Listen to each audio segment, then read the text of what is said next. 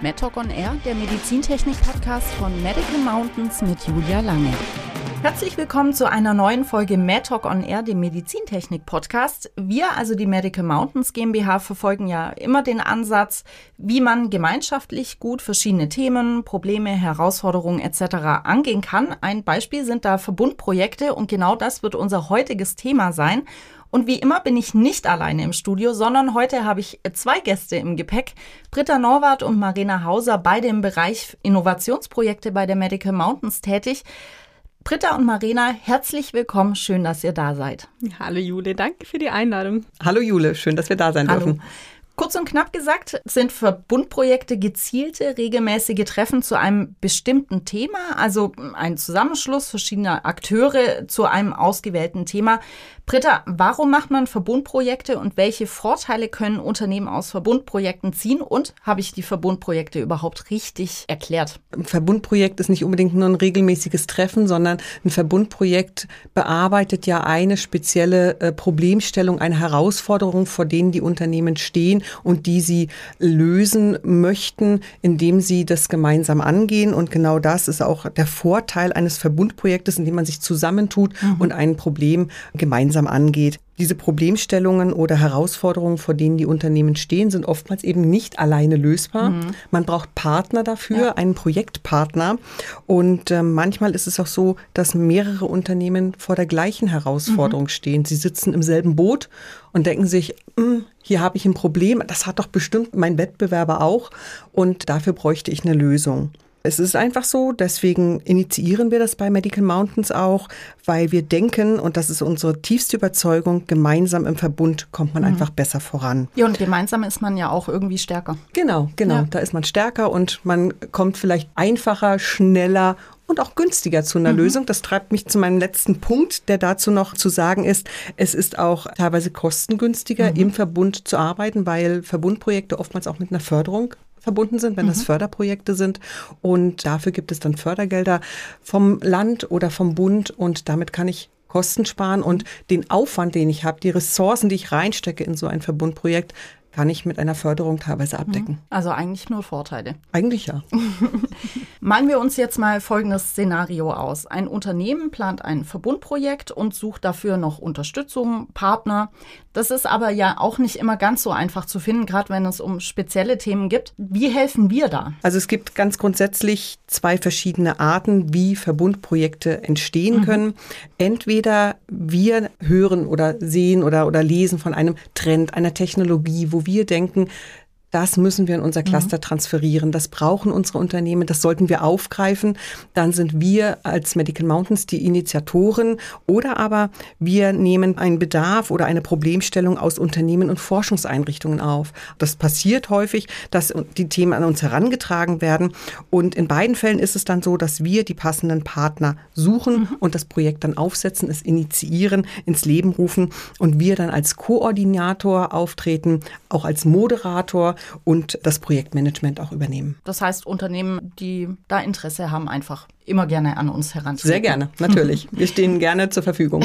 Und dabei ist es ganz gleich, ob national oder international, oder? Das ist ganz gleich. Wir haben einen großen Erfahrungsschatz aus der Leitung großer Verbundprojekte, auch über Ländergrenzen hinweg. Wir haben auch Erfahrung als Konsortialpartner in großen Verbundprojekten, auch international. Auch aktuell wirken wir als Kooperationspartner in einem internationalen Konsortium mit. Wir wirken auch teilweise als Mediator. Das was ich eingangs schon angesprochen habe.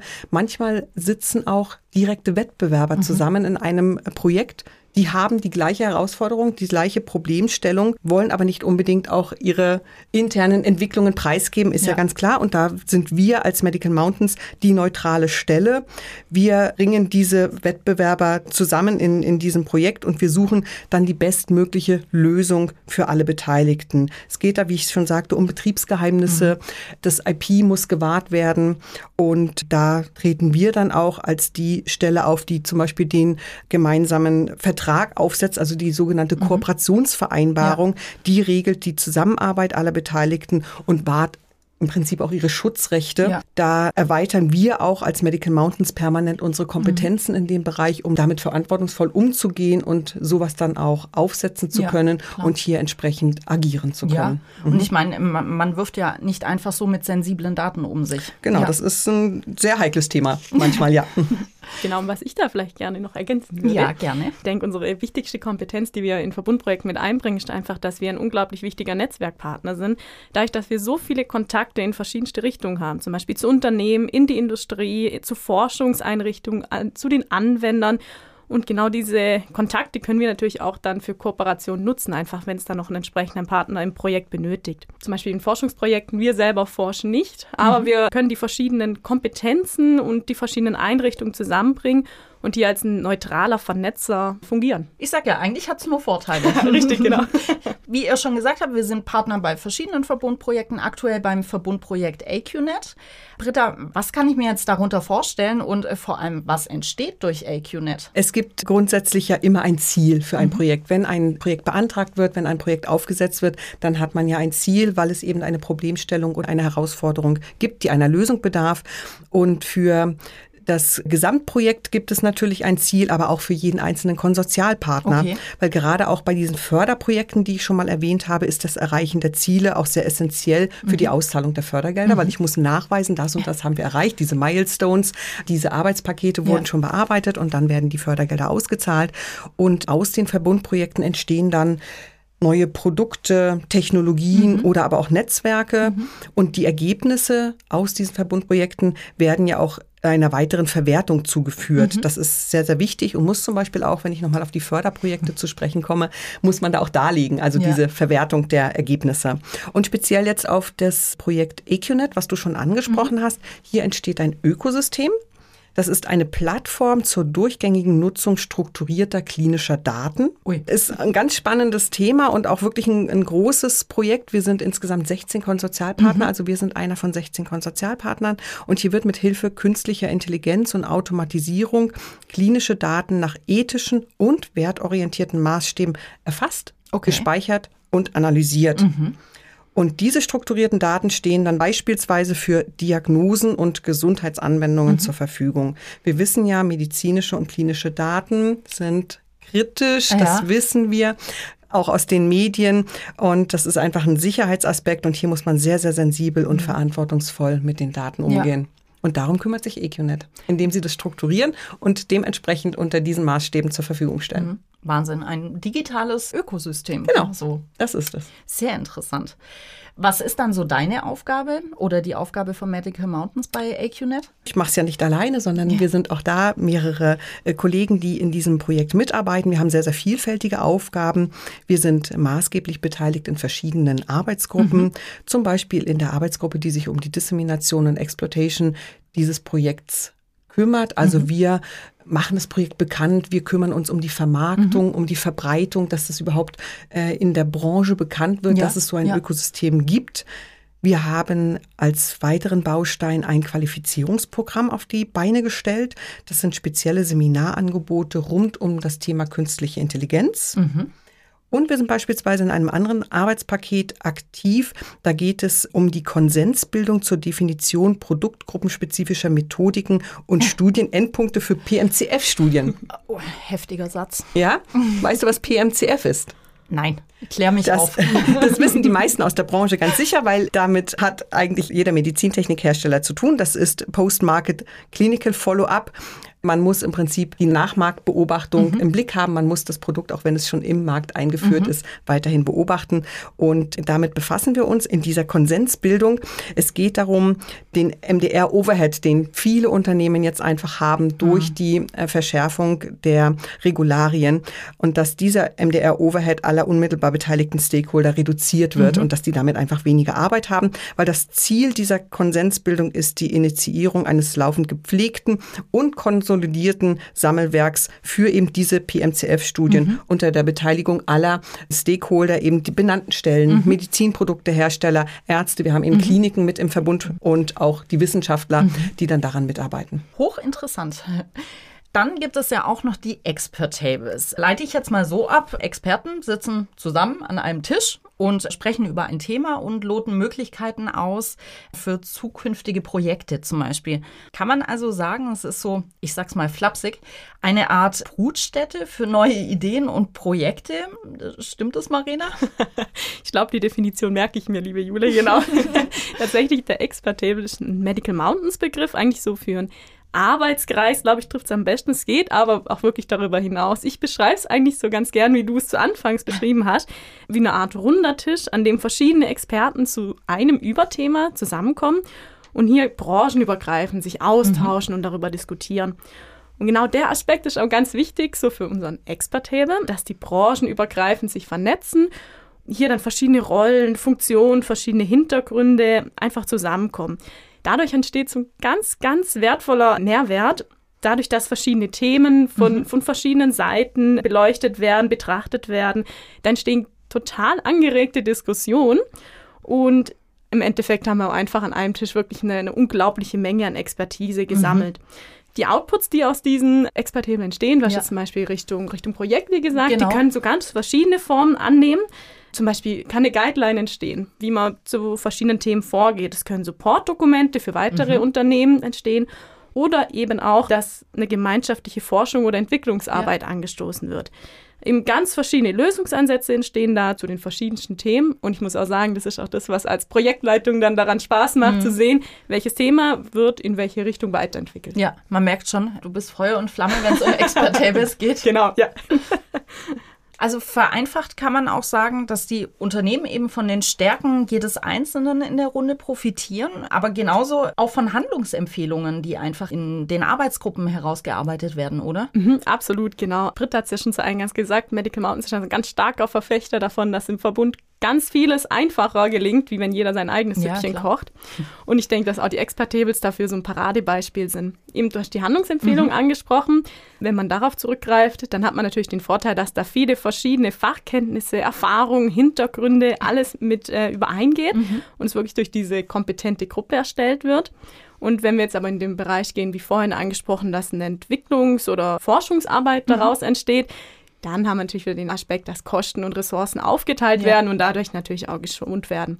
Sprich, egal ob man jetzt aktiv bei einem Expertable mitwirkt oder aber auch nachher auf den Output darauf zurückgreift, dann steht einfach ein enormer Mehrwert oder man hat einen enormen äh, Mehrwert davon. Ja. Okay, das heißt aber, wenn du aktiv und passiv ansprichst, es muss jetzt nicht jeder, der davon profitieren möchte, wirklich aktiv bei den Treffen dabei sein, sondern kann sich nachher so die Rosinen rauspicken. Kann man das so sagen? ja, genau, das kann man tatsächlich so sagen. Es hat natürlich, ich sag mal, die Personen, die aktiv sich an einem Expertable mhm. beteiligen, die haben natürlich noch eine ganz andere Einflussmöglichkeit mhm. auf die Arbeit, in welche Richtung soll das lenken und kann da natürlich auch seine Meinung oder auch das, was er braucht, natürlich ja. entsprechend einbringen. Ja. Aktuell ist ja der Expertable CleanMate. Äh, CleanMate kann man auch so als Erfolgsbeispiel sehen, was Tolles aus Verbundprojekten entstehen kann. Marina, was genau kann man sich jetzt unter CleanMate vorstellen? Lass mich raten. Mm, es geht ums Thema Reinigung. Schlau kombiniert, genau richtig. CleanMate besteht tatsächlich seit 2018 bei uns als Expert-Table. Und das schon gesagt, ja, ist ein Erfolgsbeispiel für ein Verbundprojekt. Denn tatsächlich ist diese Expert-Table aus einem Verbundsprojekt heraus entstanden. Mhm. Das ist ein bisschen ungewöhnlicher Weg. Meistens ist er andersherum, ja. dass eine Gruppe ein gemeinsames Verbundprojekt ja, ja. einreicht. Tatsächlich war es so, äh, Medical Mountains hat das gleichnamige ZIM-Projekt damals initiiert mhm. und koordiniert und als dann das Programm ausgelaufen ist, ist aber Climate als mhm. Expertable, als eigenständiger Expertable bestehen geblieben. Seitdem widmen wir uns Aspekten rund um Thema technische Sauberkeit und Reinheit von Medizinprodukten. Da haben wir auch wieder den Faktor, dass ganz verschiedene Rollen zusammenkommen. Wir sind Stand jetzt 18 teilnehmende Unternehmen zum Beispiel haben wir Prüflabore mit dabei, mhm. wir haben Institute mit dabei, Reinigungstechnikanbieter und ganz, ganz wichtig für unsere Arbeit, die Medizintechnikunternehmen. Ja, wir treffen uns im Abstand von etwa sechs bis acht Wochen und diskutieren dann immer über brandaktuelle mhm. Thematiken, wo können wir ansetzen, wie können wir unterstützen und genau deswegen brauchen wir auch eben diese Unternehmen, die uns sagen, welchen Bedarf gibt es denn gerade ja. in der Branche, was passiert da gerade, einfach ihre Erfahrung damit einbringen. Mhm. Und wer bei CleanMate mitmacht oder mitmachen möchte, der trifft auch auf dich. Du moderierst diese Runden sozusagen, Richtig, oder? genau. Ja. ja. da bin ich der richtige Ansprechpartner. Okay, CleanMed läuft ja noch. Du hast ja schon gesagt, kommt bei den Unternehmen echt gut an. Was habt denn ihr dieses Jahr noch so geplant? ja, das Jahr 2022 haben wir so ganz unter das Motto der Transparenz gestellt. Mhm. Wir haben einfach im letzten Jahr festgestellt und da auch die entsprechenden Rückmeldungen erhalten, ähm, dass da so eine Art Lücke zu bestehen scheint, wenn es eben um diese Thematiken Reinheit, technische Sauberkeit, mhm. alles rundherum. Der Hintergrund ist einfach, die Regularien verlangen ja. da sehr, sehr viel von den Unternehmen und nicht immer sind da ausreichend Kompetenzen oder auch Ressourcen dafür da, um das Verständnis im Unternehmen zu haben, wann muss welche Analyse mhm. durchgeführt mhm. werden. Auch andersrum, wenn die Analyse zurückkommt, was fange ich denn mit den Ergebnissen mhm. an? Was heißt das denn für meinen Prozess? Und genau das ist äh, gerade in den kleinen und mittelständischen Unternehmen ganz oft der Fall. Ja, von Climate ist ein großes Anliegen, diese Thematik und auch die Prozesse dahinter transparenter mhm. zu gestalten die Experten, die wir jetzt schon mit dabei haben, die leben das tatsächlich schon, die pflegen das schon seit Jahren mit mhm. ihren Kunden, diesen offenen, intensiven Austausch. Und Glimit möchte das Ganze jetzt einfach eine Stufe nach oben tragen und diese Offenheit breiter mhm. darstellen und einem breiteren Publikum quasi zur Verfügung stellen. Ganz spezifisch, momentan sind wir in der Fertigstellung von einer Laborguidance. Das mhm. soll quasi einen Schnellüberblick liefern über gängigste Analysen, also was hat es damit auf sich und wann macht die Sinn durchzuführen. Also wirklich mal dass man kurz durchblättern kann und schauen, ah ja, stimmt, okay, richtig, so und so war's. Und zum anderen sind wir an der Planung von einer Veranstaltungsreihe mhm. dran, wo wir einfach dann sagen, wir möchten das Fachwissen und die Prozesse direkt aus der Praxis hinaus in die Unternehmen vermitteln. Und ganz wichtig für unsere Arbeit ist auch, dass wir von Herstellern, von Industrieunternehmen uns gerne beeinflussen mhm. lassen. Also wenn jetzt jemand unserer Zuhörer sagt, er hat da ein aktuelles Thema genau zu der Thematik, das ihm auf den Nägeln brennt und wo Climate unterstützen könnte, kann sich gern melden. Auf der anderen Seite ist natürlich auch eine aktive Teilnahme bei uns möglich. Wir sind offen für, mhm. für Neuzugänge. Wenn da jemand sagt, oh, er hätte Lust, uns mal noch näher kennenzulernen, ob das vielleicht für eine regelmäßige Zusammenarbeit einfach ja. gut passt und da mal reinschnuppern möchte, kann sich natürlich auch gern bei mir melden. Super. Ich finde es ein tolles Projekt, hört sich mhm. gut an. Mehr Infos entweder bei dir persönlich genau, oder über die Website. Da Absolut. steht ja auch sehr viel drin. Vielen Dank, ihr beiden. Wir sind leider schon am Ende der heutigen Folge. Wer uns aber regelmäßig zuhört, weiß, dass am Ende noch unsere drei Fragen zum Steckbrief warten, bevor wir uns dann komplett voneinander verabschieden, zumindest für die heutige Folge. Seid ihr schon gespannt, was ich für euch vorbereitet habe? Ich ich kenne das ja schon. Ich ähm, war beim letzten Mal schon überrascht. ich lasse mich heute überraschen, genau. Sehr gut. Äh, dann legen wir mal los. Ich stelle euch drei Entweder-Oder-Fragen mhm. und ihr antwortet mir einfach spontan aus dem Bauch heraus. Berge oder Meer? Berge. Berge. Gedankenlesen oder Röntgenblick? Gedanken lesen.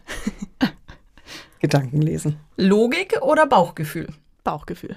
Beides. Britta, beides geht nicht bei entweder oder Fragen.